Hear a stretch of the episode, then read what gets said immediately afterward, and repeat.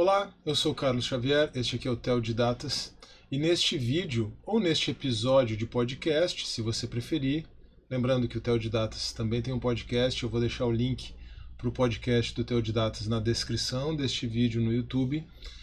Neste vídeo, ou neste episódio de podcast, então, nós vamos conversar sobre seis passos para fazer boa teologia. Esse foi o conteúdo de uma aula que eu ministrei recentemente para estudantes de teologia da África, mais especificamente para estudantes de Angola, certo? Então, para estudantes de teologia angolanos, em Angola, na África. Claro que ministrei de forma virtual. É, e aqui fica um grande abraço ao meu mais novo amigo virtual. Não tivemos o prazer de nos conhecer presencialmente ainda, o Wilson Amaral. É, e, inclusive, o tema proposto, Seis Passos para Fazer Bem Teologia, ou como eu ajustei aqui para fazer boa teologia, o tema foi proposto pelo Wilson. Tá? E, e o que eu comentei, inclusive, enquanto compartilhava com os estudantes angolanos, é que é, esse vídeo tem muito do meu próprio percurso de estudo da teologia tá? E tem muita coisa que está espalhada de alguma forma aqui pelo canal, mas eu acabei agregando isso nesse estudo para os estudantes angolanos. Foi em razão do Teodidatas, mais especificamente em razão do curso de grego aqui do canal, que o Wilson chegou até mim, entrou em contato, e foi realmente muito gratificante. Nós estamos aí já com, com outras com ideias para darmos continuidade a isso. E interagir com o Wilson ali tem sido também muito enriquecedor. Tá? Então fica um grande abraço aqui para o Wilson, para os estudantes é, de teologia ali de Angola e vou compartilhar com você então esse conteúdo, seis passos para fazer boa teologia e, e é um conteúdo com indicações de livros, certo? É, eu, foi muito natural que em cada ponto e cada subtópico, inclusive, desses passos é, eu fui referenciando com certos livros, então a estrutura básica é um slide e depois as referências para cada um desses tópicos, tá bom? Vamos começar então. Gostaria só de começar com uma leitura bíblica, João 17:3. Esta é a vida eterna, que te conheçam o único Deus verdadeiro e a Jesus Cristo a quem enviaste. Então, se nós quiséssemos definir teologia, poderíamos definir de forma muito simples como discurso sobre Deus. Teologia é o discurso sobre Deus, mas esse discurso não é apenas um discurso intelectual, ou não é um discurso apenas de algo que se sabe intelectualmente. Esse conhecimento nessa, nessa passagem aqui no Evangelho de João de forma muito especial, é, esse conhecimento ou esse conhecer porque o Evangelho de João não emprega em nenhum momento o substantivo conhecimento e sempre o verbo conhecer. Isso aqui é bem interessante no contexto de João, em razão já é, do surgimento do movimento gnóstico, do gnosticismo ali é, enfrentado pela igreja primitiva. Mas esse conhecer a Deus não é apenas um conhecer intelectualmente, mas é também um conhecer no sentido de ter um relacionamento, ainda que essas duas coisas andem juntas, certo? O conhecimento existencial de Deus, o relacionamento com Deus por meio de Cristo e o conhecimento intelectual que nós vamos é, então é, utilizar como base, ou melhor, esses dois aspectos, essas duas dimensões desse conhecimento de Deus é o que nós vamos utilizar como base para o discurso desta boa teologia. O primeiro passo é compreender que todos somos teólogos. Existe uma boa teologia e uma má teologia, mesmo que sejam boa teologia e má teologia implícita. Se teologia é discurso sobre Deus, qualquer pessoa que discursa sobre Deus está, nesse sentido, fazendo teologia. E não apenas um teólogo acadêmico é um teólogo, né? O pastor, o missionário, o obreiro também é um teólogo, porque ele discorre sobre Deus. Mas também de forma muito especial, essa é uma compreensão trazida pelo Alistair McGrath. É, a obra eu vou referenciar depois, tá? não logo após esse slide. O teólogo também deve ser visto como um pastor. Não apenas o McGrath, mas o Kevin Hooser também tem essa perspectiva, né? E aqui nós poderíamos pensar em, na, na expressão pastores e mestres de Efésios 4.11 como sendo uma conjunção. Tá? É, ou seja, o pastor é um mestre, o mestre é um pastor. Isso tem a ver também com a gramática de Efésios 4.11. Eu não vou aqui necessariamente tratar desse assunto no grego, mas apenas sugerir para você que em Efésios 4.11 a ideia de que todo pastor é mestre, todo mestre é pastor, então todo pastor é um teólogo e todo teólogo deveria ser um pastor, ou ter uma perspectiva pastoral ao menos, ela está ao menos implicada ou sugerida ali nessa passagem de Efésios 4:11. Mas se todos somos teólogos, e se existe teologia implícita e boa teologia e má teologia, mesmo que essa teologia seja implícita, não declarada, não explícita, qual é o parâmetro para medir se uma teologia é boa ou má? Ora, é a palavra de Deus, é a Escritura. E mais do que isso, não apenas a Escritura de forma solta, isolada, abstrata, mas é a própria vida de Cristo o parâmetro para medir a qualidade de uma teologia. As Escrituras e Cristo, Cristo e as Escrituras, a condução do Espírito é o parâmetro para medir uma boa uma para se avaliar é, adequadamente uma teologia. Uma boa teologia é aquela que é feita a partir das Escrituras, revelando a Cristo no poder do Espírito, se quisermos resumir. Obviamente, a referência aqui ao livro do R.C. Sproul, Somos Todos Teólogos, é uma introdução à teologia sistemática. Em alguns momentos, o viés reformado do Sproul é bastante acentuado, mas a didática do Sproul é muito, é, é muito impressionante. Então a leitura desse livro é muito enriquecedora. Se você nunca leu uma obra de teologia sistemática, é uma boa forma de você iniciar iniciar por esse livro do Sproul. O insight adicional, o passo, o passo adicional é compreendermos que a teologia é como um mapa. Tem um vídeo específico aqui no canal sobre isso, é, apresentando essa visão do C.S. Lewis. É, o que o Lewis diz quando afirma que a teologia é como um mapa? O Lewis faz essa distinção entre você apenas visualizar um mapa e você usar aquele mapa como um instrumento, como uma ferramenta para você se locomover pelo local que você precisa e quer visitar. O mapa é muito útil, mas uh, o objetivo do mapa é que você esteja naquele local e possa se locomover bem naquele local, ter a experiência viva daquele local. Ficar apenas olhando para o mapa não vai levar você a lugar nenhum. Assim como apenas estudar teologia não vai levar você a ter uma vida, um relacionamento com Deus. Agora, se você tem um relacionamento com Deus, uma vida com Deus por meio de Jesus Cristo, das Escrituras, da direção do Espírito Santo, a teologia ela serve como um excelente guia, assim como um mapa. E por isso, de novo, a importância de você ter um bom mapa. Porque mesmo que você esteja no, no local, tendo a experiência do local, mesmo que você esteja tendo um relacionamento com Deus, se você tiver um mau mapa, uma má teologia, você pode ser conduzido é, por caminhos tortuosos, inclusive no seu relacionamento com Deus. Por isso a importância da teologia, de acordo com C.S. Lewis. É, nós podemos pensar na teologia também como um discipulado da mente. Essa é a perspectiva de Alistair McGrath no seu livro Teologia Pura e Simples. Muito se tem falado sobre discipulado, final do século XX, no começo do século XXI, é, e é muito importante esse discipulado relacional. Antes de qualquer coisa a Cristo, é um discipulado a Cristo antes de qualquer coisa. Somos discípulos de Jesus antes de qualquer coisa.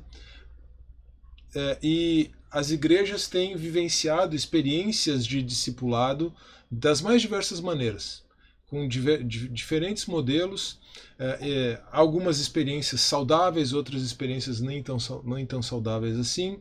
Isso não, não vem ao caso aqui.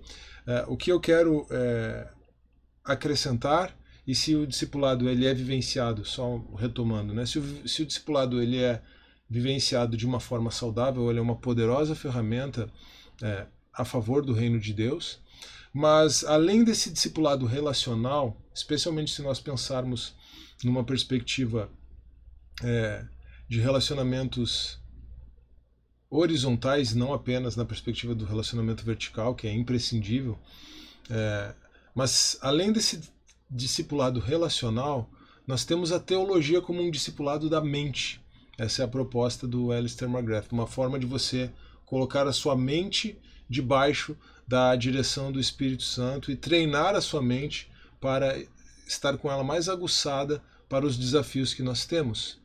É, falando tanto em discipulado, há uma obra muito interessante, recentemente lançada, do Gianfrancesco, que tem por objetivo integrar discipulado, cuidado pastoral, doutrina e tradição da igreja. Então, aqui as referências dessa sessão. Cristianismo Puro e Simples do C.S. Lewis é onde ele faz a afirmação de que a teologia é como um mapa. Teologia Pura e Simples do Alistair McGrath, claramente influenciado pelo Cristianismo Puro e Simples do C.S. Lewis. É a obra na qual o McGrath propõe essa ideia da teologia como um discipulado da mente. E o Gianfrancesco, então, usa o Reformando o Discipulado como uma introdução à teologia sistemática, mas com uma perspectiva pastoral. Muito interessante a proposta dele.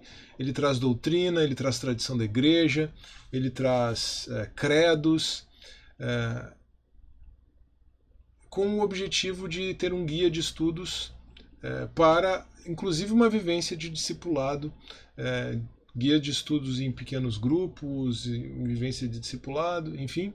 Talvez a obra tenha ficado um pouco extensa para essa finalidade, mas ela é uma interessante é, introdução à teologia sistemática também, é, numa perspectiva pastoral, tá? retomando um pouco aquilo que é, já mencionei no passo anterior, assim como o que eu mencionei no passo anterior, é, assim como o Sproul, essa obra tem uma tendência hum, um viés reformado muito evidente em alguns tópicos, tá? É, mas a proposta é muito, muito interessante, como eu já mencionei. É um livro muito bom, recentemente lançado pelo Jean Francesco, fica também a referência. Agora, outra, outro passo importante é compreendermos que a teologia é feita pela pessoa completa.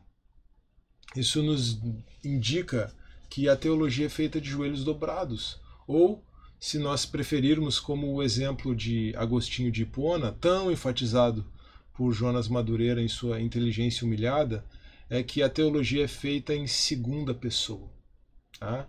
Nós nos dirigimos a Deus assim como Agostinho fez, e a partir daí deduzimos, apresentamos, tiramos insights teológicos muito ricos, como Agostinho fez. É, Lembro aqui também de Anselmo da Cantuária, que apresenta o seu argumento ontológico para a existência de Deus na forma também de um discurso em segunda pessoa, se dirigindo a Deus e, e maravilhado diante da grandeza de Deus. Mas a partir da, da compreensão de que a teologia é feita pela pessoa completa, pelo nosso ser integral, é, nós então, fazendo uma teologia de joelhos dobrados, em segunda pessoa, tendo Deus como nosso referente. Ele é o nosso referente primário, é claro, mas nos dirigindo a Deus nessa teologia, nós vamos, como uma pessoa integral, desenvolver uma fé que raciocina e uma mente que ora. Você não precisa fazer suicídio intelectual, praticar suicídio intelectual por ser cristão. Você só precisa que a sua mente se converta. E ao mesmo tempo você precisa raciocinar acerca das verdades da fé. É, aqui tem um ponto bem importante, certo? Que é central, que é fundamental na perspectiva cristã. É, a razão humana não é capaz de alcançar as verdades teológicas centrais do Evangelho. Pela sua razão, o ser humano consegue afirmar, por exemplo, que Deus existe. É possível afirmar racionalmente isso. Nós temos aí a teologia natural, nós temos aí a revelação geral, mas a razão humana não consegue afirmar sozinha que Deus é uma trindade, ou que Deus se fez carne. Essa é uma experiência histórica, né? algo que a história nos indica, e a revelação de Deus na história, e essa revelação registrada na Escritura, nos indica. Então, há um elemento da teologia cristã, e o elemento central da fé cristã, que diz respeito à revelação e à revelação especial de Deus. Nós não alcançaríamos por nossa razão, nós não formularíamos essas verdades, mas Deus se revelou. E Deus se revelou em carne, Deus se revelou na pessoa de Cristo. É, e a grande questão aqui é que, uma vez que Deus se revelou, nós podemos nos apropriar racionalmente dessas é, verdades reveladas, e é assim é que nós temos teologia cristã. Então, nesse sentido, uma fé que raciocina, mas usamos a nossa mente de joelhos dobrados, submetidos ao Espírito de Deus. É, aqui a ideia de que a teologia é feita de joelhos dobrados pela pessoa integral é uma ideia que conduz toda essa obra da introdução à teologia evangélica do Karl Barth, embora a leitura dela não seja muito fácil, eu confesso. Falando em confessar, temos as Confissões de Agostinho, teologia feita em segunda pessoa, e, por fim, para encerrar essa sessão, a inteligência humilhada de Jonas Madureira. Agora, para fazer teologia é necessário que você entenda o que lê, e especialmente entenda as escrituras, que são a base da teologia. Muito interessante, uma boa teologia ela tem a seguinte estrutura básica. Você começa com a interpretação das escrituras, da interpretação das escrituras você constrói uma teologia bíblica, e a teologia bíblica deve ser a base de uma teologia sistemática da formulação doutrinária certo? Então nós não temos escapatória. Nós temos que amar, estudar e compreender a palavra de Deus. E aqui é, há algo muito interessante no sentido de nós nos integrarmos à narrativa das Escrituras de tal maneira que ela passe a fazer parte da nossa vida e a nossa vida faça parte dela, é, no sentido de que nós vamos atribuir significado à nossa existência a partir daquela narrativa. Tá bom? Agora, uma, um detalhe bem importante para que tudo isso possa acontecer, além de toda a dimensão existencial do relacionamento com Deus e da direção do Espírito Santo sobre as nossas vidas, há um passo muito importante, assim, um, eh, um passo fundamental para nós entendermos o que lermos é compreender os diferentes gêneros literários da Bíblia. E aqui, então, como indicação, é, já estava claro pelo próprio tópico, né, pelo próprio título deste passo, fica a indicação do Entendes o que lês, do Gordon Fee e do Douglas Stewart. É, agora, nós precisamos entender que teologia é vida, teologia é discurso, cobrindo os tópicos anteriores, mas teologia também é método. Tá bom? Então é preciso compreender como funciona o método, o método teológico. É, alguns insights básicos neste passo para nós entendermos o método teológico estão listados aqui. O primeiro deles é que a própria linguagem divina, a linguagem usada por Deus nas Escrituras, ela é uma linguagem acomodativa, como enfatizou bastante o meu querido amigo Wilson naquela live que fizemos, naquela aula é, que participei juntamente com ele. É, a ideia de acomodação, esse conceito de acomodação é um conceito, conceito central.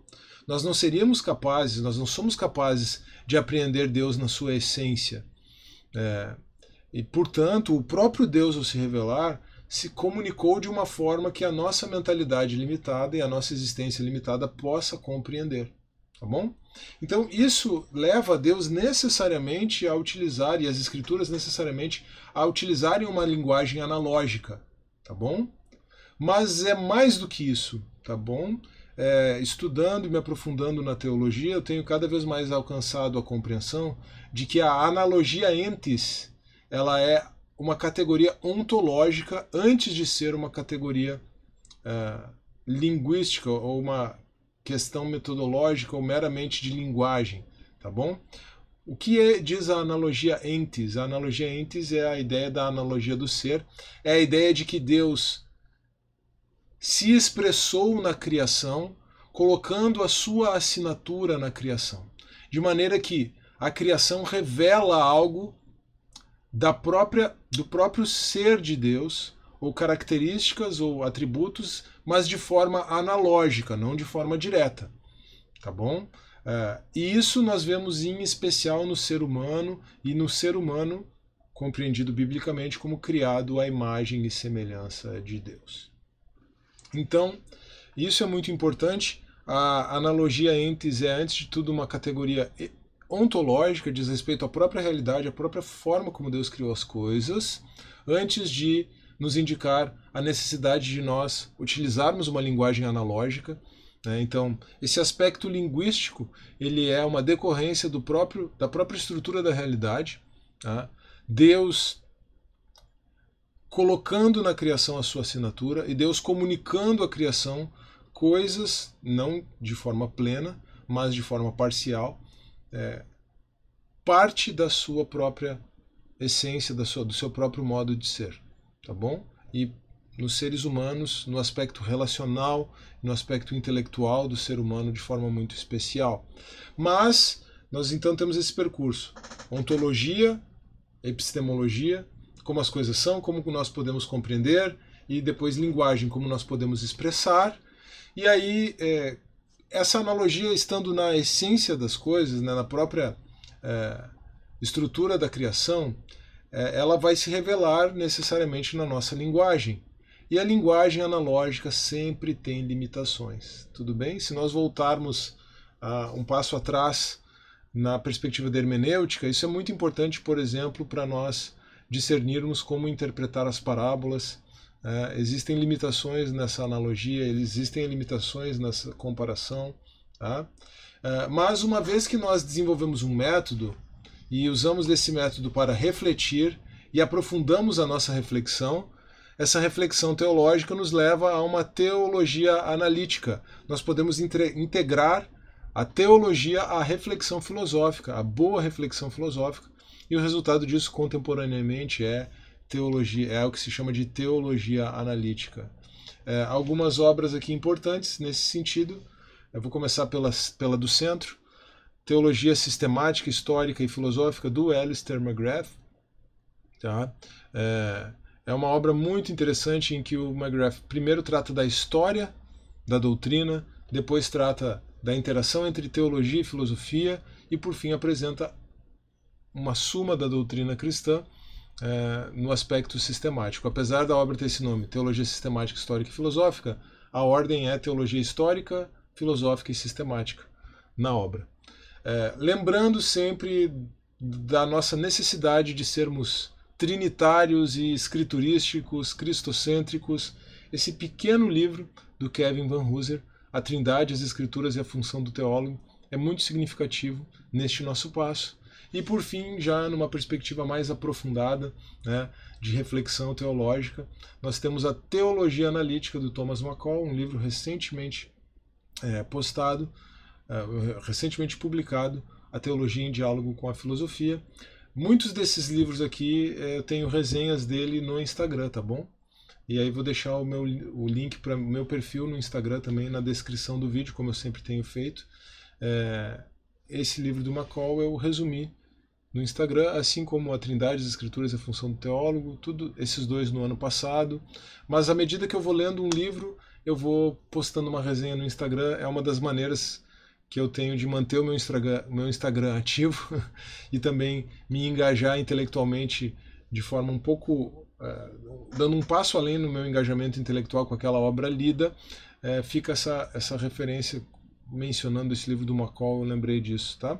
Mas essa importância de nós refletirmos teologicamente, mas uma reflexão que é controlada pela revelação de Deus nas Escrituras, controlada pela compreensão clara que temos de que Deus é uma trindade e como essa perspectiva do Deus Pai, Criador, que se revelou em Cristo e que age por meio do Espírito nessa palavra que foi antes de qualquer coisa encarnada e que deve se encarnar em nós por meio da reflexão das Escrituras ou sobre as Escrituras no poder do Espírito, é uma contribuição central dessa obra do Van Hooser, a Trindade, as Escrituras e a função do teólogo.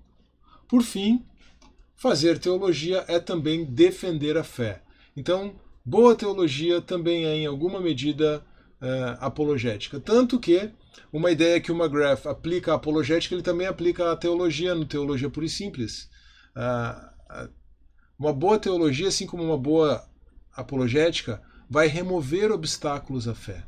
Uma boa teologia vai preparar o caminho do evangelho, o que é a função da apologética também. Eu já postei aqui no canal a, uma reflexão, uma mensagem, um estudo sobre como fazer apologética, e você percebe que este passo aqui está diretamente ligado a uma boa apologética, da maneira como eu propus naquele estudo. E se nós vamos afirmar a nossa fé e defender a nossa fé, devemos fazer isso com delicadeza e respeito.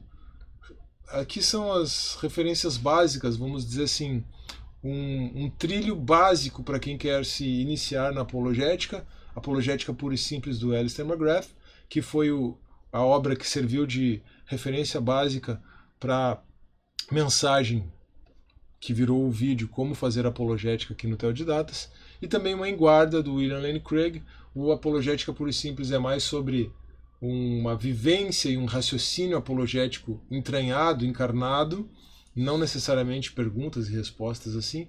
Já o Enguarda é uma introdução à apologética um pouco mais estruturada do ponto de vista metodológico. Tá? Alistair McGrath e William Lane Craig, duas das grandes referências eh, que eu tenho hoje.